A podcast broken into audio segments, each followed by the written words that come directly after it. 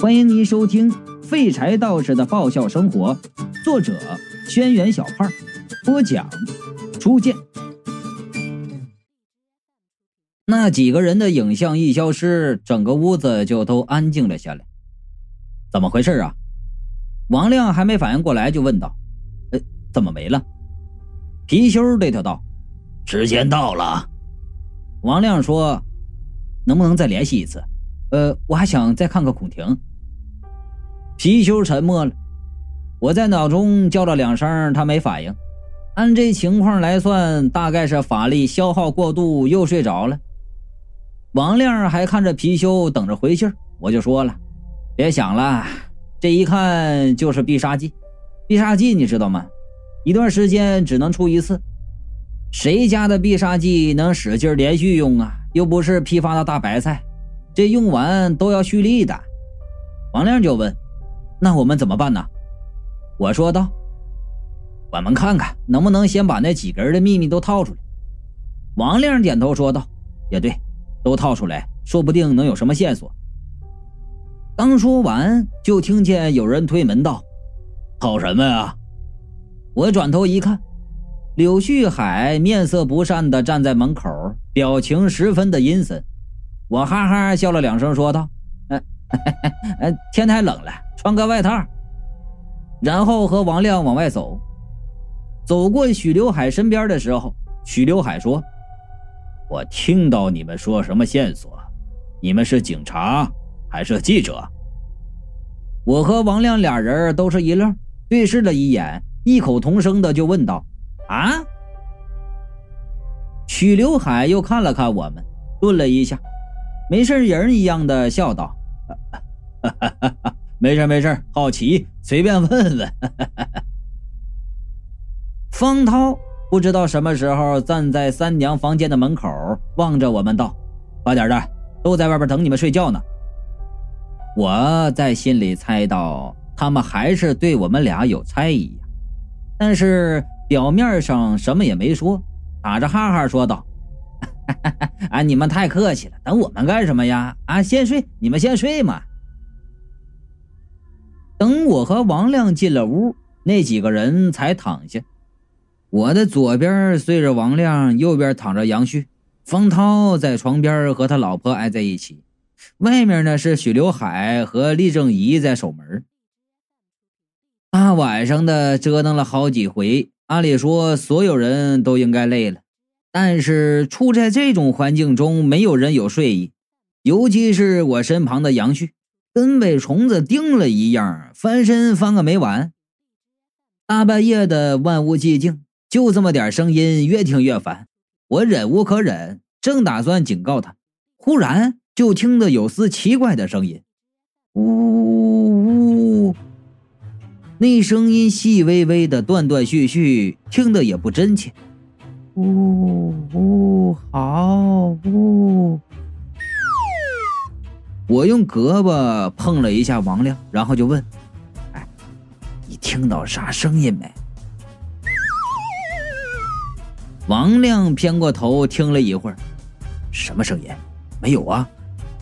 我就说：“你听，呜呜的，哎，好，好像在说什么，没听到啊。”王亮翻过身对我说道：“你耳鸣了吧？”耳鸣都是嗡嗡的声啊，怎么会有人说话呢？又不是收音机。然后啊，就听到呜呜好呜呜叔，那声音呢是越听越近，逐渐变得清楚起来。嗯嗯嗯，好疼啊！嗯，叔叔好疼啊！带着稚气的声音，像是个小孩子在哭啊。我家里的鬼怪都是大人，就一楼的小鬼儿还是个自闭不爱说话的，所以听到这个略带撒娇的幼稚声音，我能肯定这只鬼不是我养的，又是新鬼。哎，好疼啊，好疼啊！为什么要这样对我？我突然发现了，不知道什么时候杨旭已经不再翻身了。因为睡在隔壁，所以我能清楚的感觉到他的身体非常的僵硬，而且随着那声音的靠近，越来越紧绷。知道王亮听不到这个声音，我本来以为呀，其他人家也听不到，现在看来，杨旭应该也能听到。嗯嗯嗯，叔叔，是我不乖。我忽然就想起来了，杨旭和那个许刘海之前提过那个小孩他们看到和方涛夫妻以及厉正仪看到的应该都是不同的一批鬼。最后，那个声音就停在耳边，仿佛有人在耳语一样。我明显感觉到杨旭抖了一下，然后他的头动了，似乎是仰起头向上看。我连忙侧头看去，只见杨旭的头顶正趴着一个穿着病号服的小鬼。乌黑的眸子一点光泽都没有，他的脸正对着杨旭的脸，木偶一般的重复道：“啊，好疼啊，啊，好疼啊！”杨旭估计是被吓傻了，保持着看着那小鬼的动作一动也不动，整个人都僵住了。小鬼没看我，旁边的人都看不见小鬼儿，显而易见，这小鬼就是冲他来的。我在心里琢磨，到底是站出来骂一句“这谁家的熊孩子”，把这小鬼踹出去，还是假装没看见，翻个身装睡呢？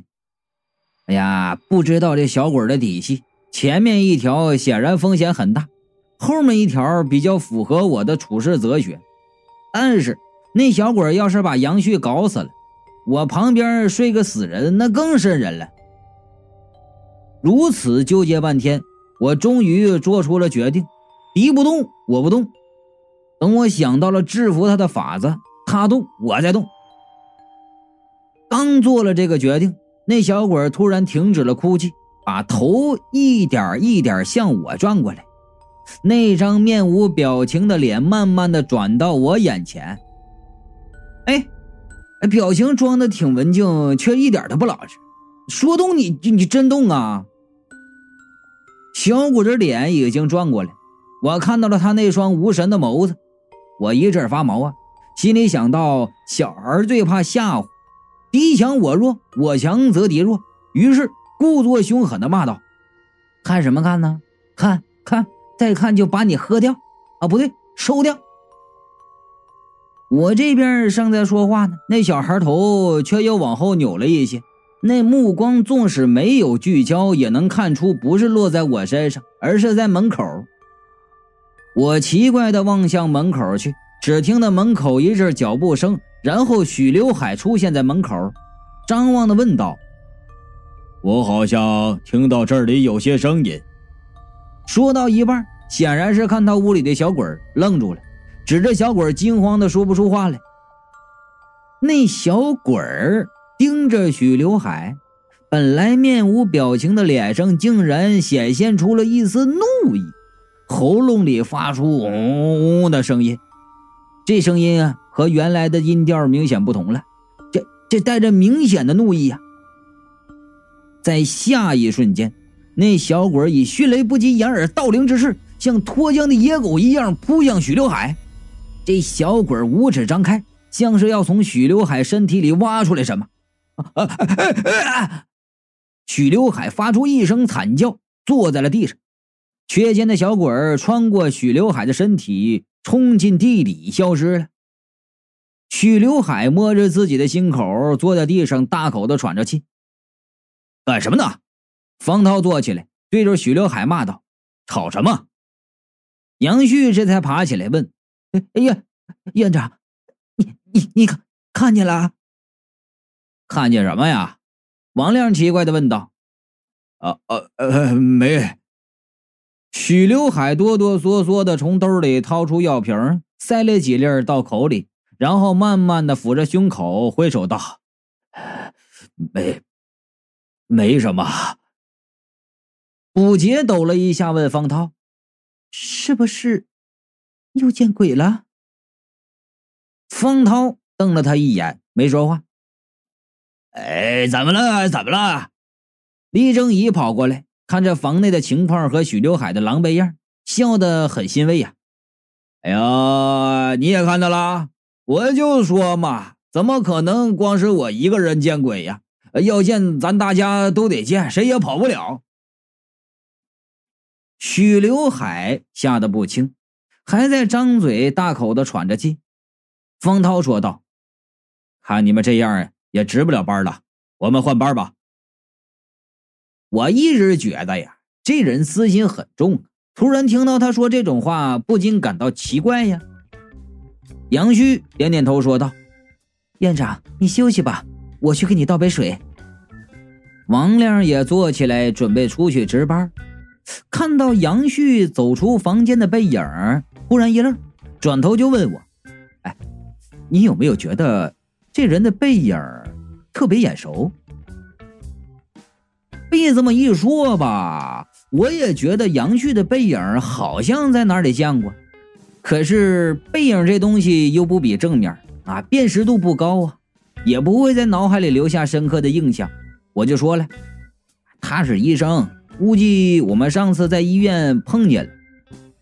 王亮犹豫的点着头道：“啊，可能吧。”许刘海吃着药有镇定作用。平静下来以后，没过多久就睡着了。厉正仪看着他说道：“这死老头子睡得倒香，我倒想睡，被吓得睡不着了。”我平时睡觉不好，五杰说，所以随身带着安眠药，你要不要？厉正仪连忙伸出手去说道：“呃，要要。”呃，这要是再睡不着，我就真要死到这里了。杨旭听了也说道：“呃，那也给我两片。”卜杰给他倒了两片，问我：“你要吗？”我打小身体就好啊，感冒药都吃得少，更不要说什么安眠药了。听着就觉得这怪瘆人的，连忙就摇手拒绝了，然后说道：“啊，我闭一一闭眼就是睡着了。”说完，打了个哈欠，躺下就假寐。那安眠药还真挺管用的。过了一会儿啊，厉正仪和杨旭就打起了呼噜。方涛在客厅和王亮说：“我出去看看。”王亮说：“太危险了，还是在屋里待着吧。”方涛不耐烦的说：“没关系，有事儿我也认了。”然后啊，就听见往外走的脚步声。卜杰听到这里，连忙从床上起来，晃晃悠悠的说：“我和你一起去。”王亮规规矩矩的在客厅里坐着。那两口子一出去，屋子里除了呼噜声，再没有别的声音了。哎呀，我是在那此起彼伏的呼噜声中思索呀。现在看起来，这几个人都有秘密，只有我和王亮比较清白。这根据侦探片、悬疑片、动画片的定律呢，没有秘密又不牵扯进来的，那就肯定是主角了啊！不是当侦探就是当救世主。所以呀，如果我们两个不动手解开这谜团啊，遵循自然科学发展的必然规律，那他们几个一个个都得死。我身负重担呐，得好好的考虑一下怎么能拯救他。我非常认真的思索着，思索着，思索着就睡着了。睡了不知道多久，被人给摇醒了。抬头一看，是王亮。那两个人还没回来。王亮说道：“会不会出了什么事儿啊？”我听了这话，连忙起来和王亮出去看。绕着房子找了一圈，哎，却没有看到那对夫妻的踪影。于是我们又到了那停车的地方，黑天看不清啊，走近了才发现那俩人果然站在车附近。方涛就骂道：“你还嫌咱们的麻烦不够吗？今天我听到院长说，那马丽树和那王亮两个人好像是警察还是记者，无论是哪个，只要让他们发现了，咱们就完了。这种时候你还给我添事儿我怎么知道是谁？”卜杰说。忽然蹦出一个人，我以为是他，谁知道这里还有外人。看到我们走过来，两个人都进了声，不知道他们又在隐瞒什么，气氛突然变得有点诡异。王亮咳嗽了一声，说道：“你们怎么还不回去啊？方涛问：“这就回去了？”说完，拉着卜杰走了两步。卜杰不放心的低声说：“撤，撤什么撤？说了放在这里没问题。”方涛不耐烦的答道，回头看着我们：“你们不走？”我和王亮暗地里对看了一眼，说道：“啊，那个你们先回去吧，我待这屋里太闷了。呃，让他陪我出来转转，透透气儿。”说完，我俩向另一个方向走。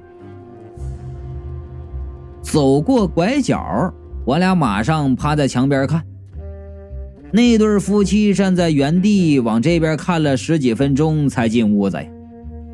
见他们进了门，王亮小声的问我：“哎，你你想到什么了？”我就说了：“，他们好像很在意他们那车呀。”王亮点头，我觉得里面应该有什么东西。我就说了：“你脑子不错呀，和我一样的。如果长得像我一样帅，那一定更受欢迎啊。”王亮说了：“那咱们过去看看。”于是，我俩猫着腰，小心的绕回了方涛的车附近。我试着拉了拉车门，扭头对王亮说。不要说这黑灯瞎火的不好调查呀，就是白天这车锁这么严实，我们也查不出来什么呀。我现在是特别想念雷迪嘎嘎呀。等我把手收回来，忽然觉得手上湿乎乎的，奇怪的道：“哎，这门怎么湿乎乎的呢？”王亮伸头看了看我的手，说道：“汽油。”我就说了：“汽油哪是这个味儿啊？”那是什么？一股腥味儿，不会是血吧？